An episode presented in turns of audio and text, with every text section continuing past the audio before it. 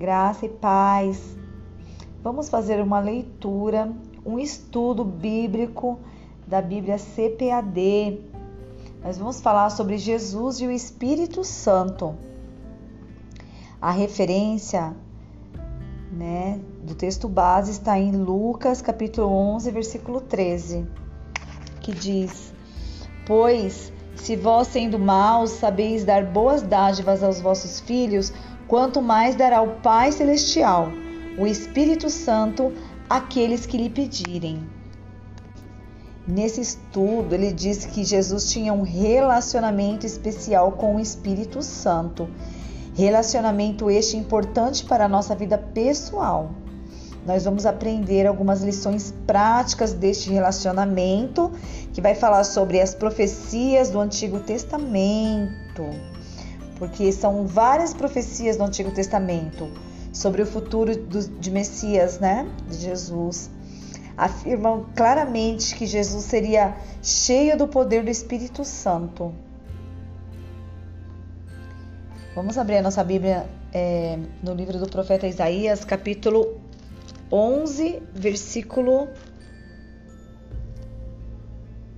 1 e 2, que diz: Porque brotará um rebento do tronco de Jessé, e das suas raízes um renovo frutificará, e repousará sobre ele o espírito do Senhor, o espírito de sabedoria, o espírito de inteligência, o espírito de conselho e de fortaleza e o espírito do conhecimento e temor do Senhor. Aqui no versículo 1 diz que Isaías pinta um quadro glorioso de um novo mundo futuro, regido pelo renovo.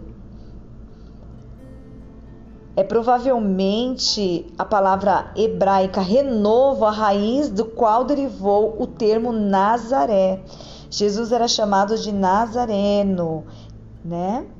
Que é o que significa o homem do renovo, que ele brotaria como um rebento da raiz de Jessé e seria governante de um mundo de paz, justiça e bondade.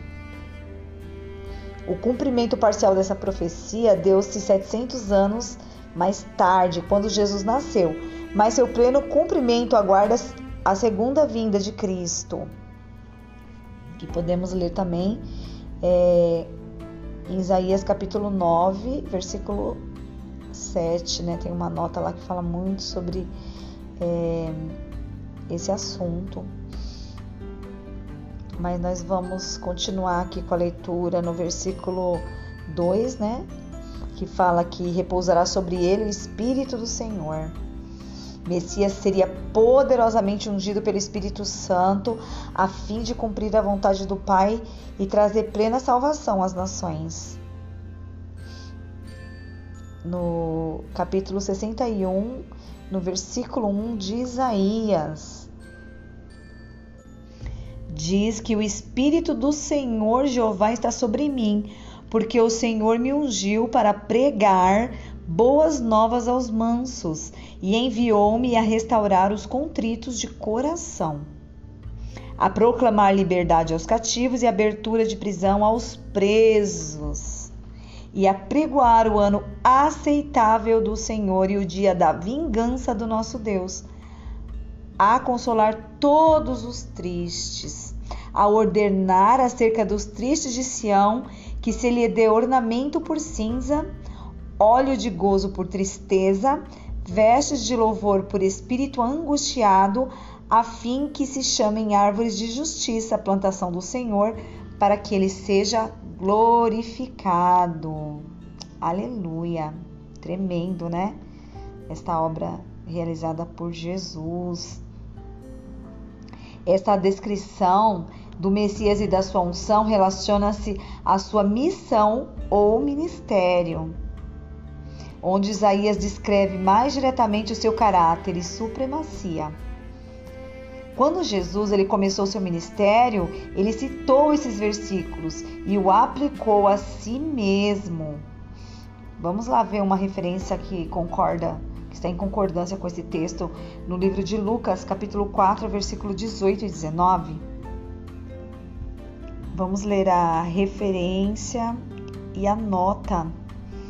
Aqui está explicando sobre o propósito né, de Jesus, do seu ministério ungido pelo Espírito Santo, que é para pregar o evangelho aos pobres e aos necessitados, aos aflitos, aos humildes, aos abatidos de espírito, aos quebrantados de coração e aos que temem a sua palavra. É para curar os aflitos e os oprimidos. Essa cura envolve a pessoa inteira, tanto física quanto espiritual é abrir os olhos espirituais dos que foram cegados pelo mundo e por Satanás, para agora verem a verdade das boas novas de Deus. É para proclamar o tempo da verdadeira liberdade e salvação do domínio de Satanás, do pecado, do medo e da culpa também.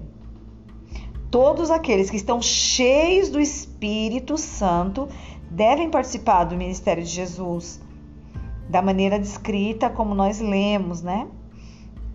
Para fazermos assim, precisamos estar profundamente conscientes da extrema necessidade e miséria da raça humana, resultante do pecado e do poder de Satanás, que é uma condição de escravidão do mal, desolação, cegueira espiritual e males físicos.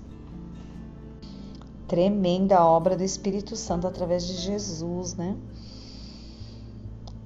É, o Messias, ele seria poderosamente ungido pelo Espírito Santo para cumprir a vontade do Pai, né?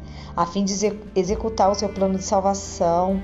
Ele também batizaria e ungiria os seus seguidores no Espírito Santo. Isaías ele menciona o Espírito Santo mais do que, do que qualquer outro profeta do Antigo Testamento. Essa descrição profética da unção do Messias relaciona-se com seu caráter e estatura espirituais. O Messias tem a plenitude do Espírito e seus gloriosos dons celestiais. Eles são descritos como o Espírito, sabedoria, inteligência, conselho, fortaleza, conhecimento e temor do Senhor. A plenitude de dons continua nessa descrição, mas não tem precedente nas escrituras. Porque assim, aqui fala sobre os sete dons, né? Espirituais. Que fala sobre a plenitude do Messias. E aqui, como nós lemos em Isaías capítulo 61, versículo 1 e 2, é, nós sabemos que Jesus ele leu essa escritura na sinagoga de Nazaré e acrescentou: Hoje se cumpriu esta profecia em vossos ouvidos. Agora vamos é, falar um pouquinho sobre o nascimento de Jesus.